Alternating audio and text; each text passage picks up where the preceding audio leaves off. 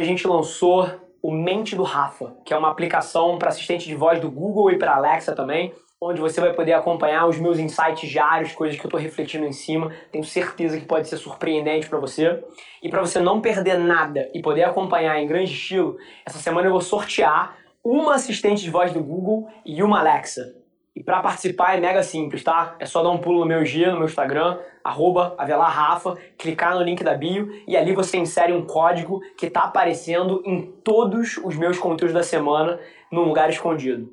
E na segunda-feira, dia 27 de abril, a gente anuncia o grande vencedor. Ah, eu não podia deixar de te dar o código aqui também, né? Já que você está consumindo um conteúdo. Entra lá no link da bio e digita Eu Quero. Eu não acredito em competição. Eu acredito que tem espaço para todo mundo. Fala pessoal, Rafa aqui, seja bem-vindo a mais um episódio da nossa experiência em áudio, onde a gente compartilha com vocês conteúdos sobre marketing, venda, gestão, negócios, tudo que precisa estar no playbook de alguém que está nas trincheiras construindo o seu sonho. Então, antes da gente começar, queria te contar um segredo. Ia significar muito para mim saber que você está tirando o máximo desse conteúdo, então não se esquece de tirar um print da sua tela, postar nas stories e me marcar para eu saber que você está ouvindo. Quem já me mandou alguma mensagem, já me mandou algum direct, sabe que eu respondo pessoalmente todas as mensagens. E agora, sem enrolação, vamos para o episódio de hoje. Eu tenho tão pouco medo de competição ou de perder negócio, e cara, eu não acredito em competição. Eu acredito que tem espaço para todo mundo. E ao mesmo tempo, eu também não acredito em monetizar cada segundo de inteligência que você bota para fora.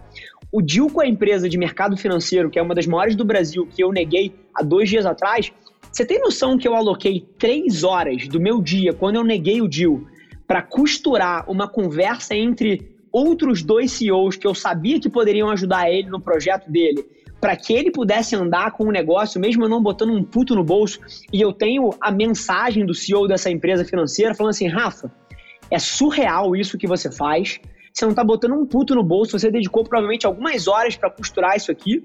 Cara, eu queria te agradecer imensamente e você pode ter certeza que se em algum outro momento eu precisar, assim, não tem concorrência, não tem assunto, é com você que eu quero fazer.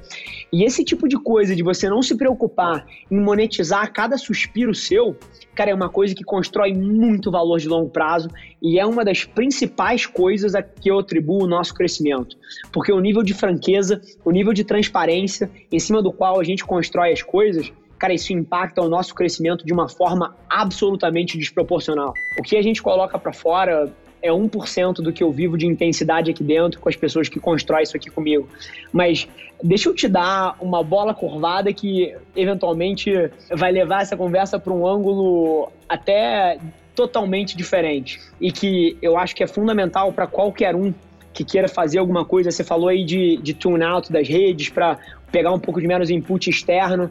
E eu passei por isso também. Acho que eu falei aqui já que eu fiquei, pô, 3, 4 anos sem rede social e foi muito numa pegada dessa também, de pegar menos input interno e construir de forma muito forte as minhas crenças no que eu queria. Mas hoje em dia é curioso, porque olha que dinâmica interessante. A percepção que as pessoas têm de mim pelo conteúdo é uma. Vamos supor que seja nota 1. A percepção que a Pri que trabalha comigo tem é 10, ou seja, ele é 10 vezes melhor do que o que ele se vende. Você sabe qual é a percepção que eu tenho de mim? É 10 vezes maior da que a Pri tem. Então, assim, se a galera que consome o meu conteúdo acha que é nota 1, se a Pri acha que eu sou nota 10, eu acho que eu sou nota 100. E é curioso isso, porque não é que eu me ache, tá? Porque isso seria, porra, um puta driver de, ah, que maluco babaca. Mas eu acho que é outra coisa. Nessa dos inputs externos, e nessa do mundo que a gente vive, que julga a gente o tempo todo e que está o tempo todo opinando no que a gente está fazendo, cara, a gente tem a obrigação de ser o nosso maior fã, cara. A gente tem a obrigação de hipervalorizar os nossos pontos de vista, as nossas visões, e a gente tem que ser protagonista na construção da nossa própria autoestima o mundo passa o dia inteiro jogando a gente para baixo.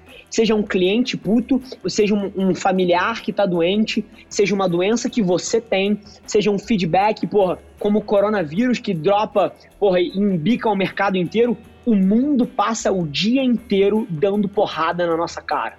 Se a gente não fizer nossa responsabilidade construir a nossa autoestima independente de todo o resto, independente do ponto de vista das redes sociais, independente do ponto de vista da Pri, que por mais que eu amo ela, no fim do dia eu não ligo pro ponto de vista dela do que ela acha de mim.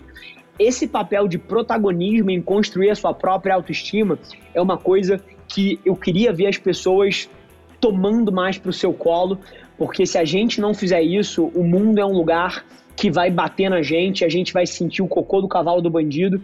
Então é uma provocação que eu coloco aí. Não é sobre você se achar, é sobre você tomar o protagonismo de construir a sua própria autoestima, e isso é absolutamente fundamental para felicidade, para resultado, para você ter crença. Tem um vídeo foda do Cristiano Ronaldo que ele fala assim, cara, se eu não acreditar que eu sou o melhor do mundo, quem é que vai acreditar que eu sou o melhor do mundo?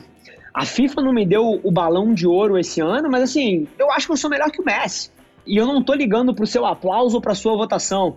E esse tipo de cabeça é um tipo de cabeça que de alguma forma se tornou politicamente incorreto de ser falado, porque é bonito você ser humilde, é bonito você não se achar, mas no fim do dia, o que é feio é você se achar para se impor em cima de alguém. Mas você se achar para dentro de si e você construir a sua autoestima é pilar fundamental para alguém que quer viver num mundo de mídia massificada como a gente vive. E foda, vou ser provocador aqui, mais fácil falar do que fazer. Um pouco mais difícil fazer uma tatuagem, mas ainda assim acho que fazer a tatuagem é mais fácil do que imprimir isso na vida. Isso é uma das coisas que, que são mais difíceis de você fazer, mas é curioso porque é absolutamente fundamental para a felicidade, cara. Eu acho que em algum momento todo mundo acaba tentando equacionar essa jornada. É muito curioso porque muito do que eu falo aqui é uma mistura de dois lados, tá? Muito é da minha experiência própria e das minhas próprias vivências e acho que cada vez mais está se tornando isso.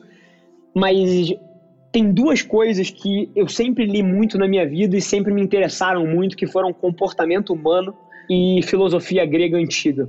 Isso é uma coisa que eu não falo muito, tá? Talvez seja a primeira vez que eu tô falando nisso.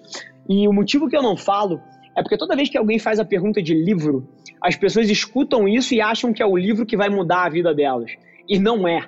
E, e aí eu tento não falar nesses temas para que as pessoas não tirem a derivada errada da conclusão.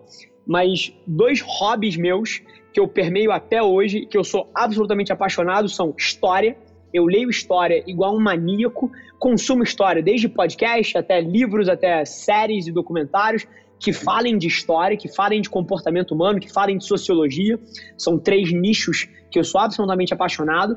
E o outro é filosofia grega antiga, é uma linha que chama estoicismo, que tem alguns pensadores clássicos como Marcos Aurélio, Sêneca, Epictetus, e que essa filosofia ela fala muito de visão de vida e como você lidar com as coisas que acontecem, a maneira, uma maneira de você enxergar as situações que se desdobram ao longo de uma vida. E foi uma coisa que, quando eu não tinha maturidade de vivência, me adiantou talvez 30 anos de experiência, poder consumir o que esses caras escreveram ao longo da vida deles. E aí, se eu tivesse que elencar dois livros, um em cada faceta, eu acho que um deles seria Sapiens, do, do Harari, que fala da história da humanidade.